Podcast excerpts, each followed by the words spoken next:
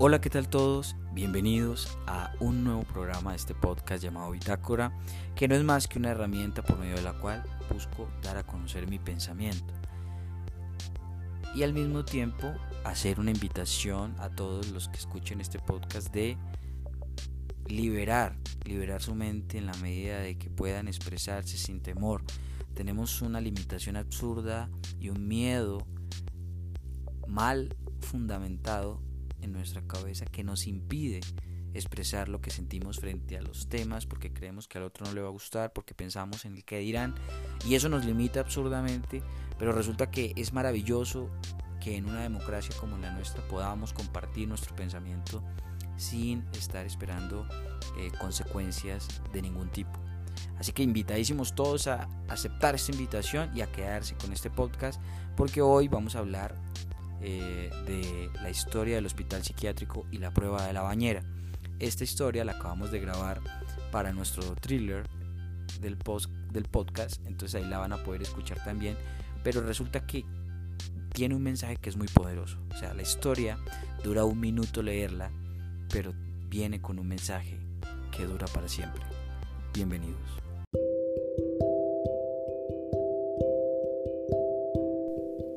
Hospital psiquiátrico, la prueba de la bañera. Durante la visita a un hospital psiquiátrico, uno de los visitantes preguntó al director, ¿cuál es el criterio por el cual deciden quién necesita ser hospitalizado aquí? El director respondió, nosotros llenamos una bañera con agua y le ofrecemos al paciente una cuchara, un vaso y un balde, y le pedimos que la vacíe.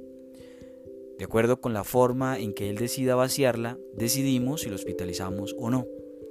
Ah, ya entendí. Una persona normal usaría el balde, que es más grande que el vaso y la cuchara, dijo el visitante. No, respondió el director.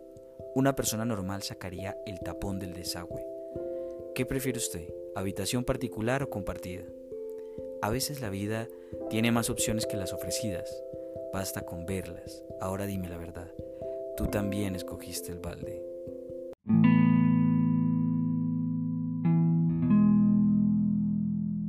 Esta historia sin duda es muy simpática, no solo por la historia como tal, sino por el mensaje que deja. Ya les anunciaba yo que el mensaje era poderoso. Pues en realidad lo es porque muchas personas ocultan su realidad primero y nadie sabe el sufrimiento de la persona que está al lado de uno. El desconocer esa necesidad, el desconocer ese sufrimiento, el desconocer esa situación a veces nos convierte en seres insensibles. Pero pues es lastimosamente la realidad en la que nosotros vivimos. Pero llegando al punto de esta historia, nos damos cuenta de que muchas veces esas incertidumbres, esas necesidades, nos acorralan porque nosotros sencillamente escogemos ser acorralados. Esto para decir que siempre hay una opción diferente a las que inicialmente se plantean. Siempre hay otra opción a esa relación tóxica que no te deja avanzar. Siempre hay otra opción para terminar con ese matrimonio con hijos que hoy te hace daño. Siempre hay otra opción diferente a la del suicidio al de quitarse la vida, frente a los problemas sentimentales, frente a los problemas de dinero. Siempre hay otra opción. Y es por eso que he decidido eh, no solamente leer la historia en, el thriller de, nuestro podcast, sino también comentarlo aquí, desmenuzarlo, porque miren los temas tan maravillosos, pero a la vez tan delicados, tan sensibles que acabo de tocar, que tienen que ver con este tema. Muchas veces nos encontramos en la vida acorralados y nosotros, los que estamos hoy aquí, los que podemos escuchar este podcast, los que podemos analizar esta historia, somos unos privilegiados los cuales sencillamente no nos damos cuenta de lo privilegiado que somos.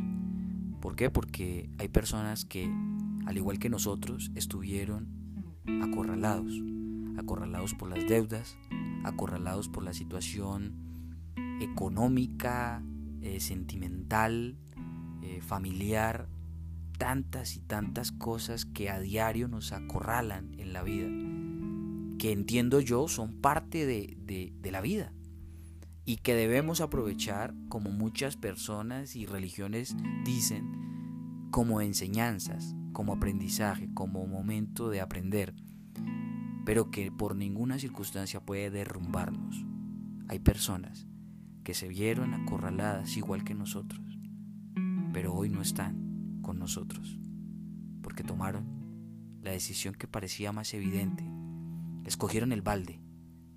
Ese balde para ellos fue quitarse la vida. Para ellos fue quitarle la vida a otra persona. Decisiones fatales.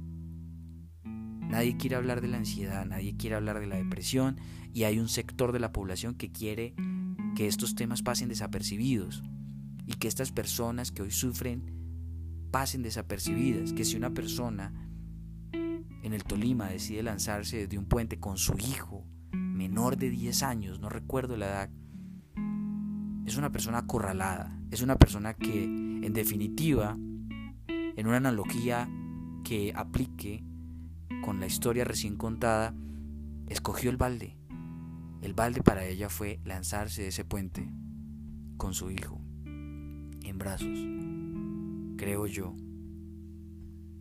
la peor de las muertes.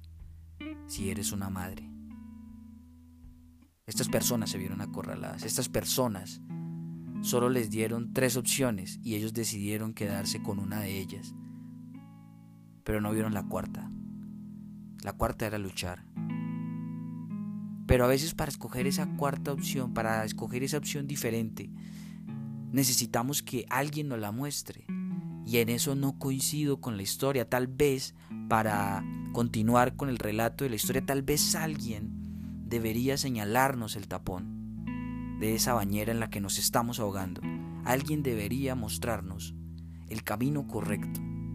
Tal vez alguien podría ayudarnos, tal vez la responsabilidad no es solo nuestra, tal vez ese peso que hoy está sobre nuestros hombros no debería caer solo sobre nosotros o sobre estas personas. Yo soy un privilegiado que no he tenido que sufrir mayor adversidad, pero hay otras personas que les toca las batallas más duras y a veces sencillamente no la logran.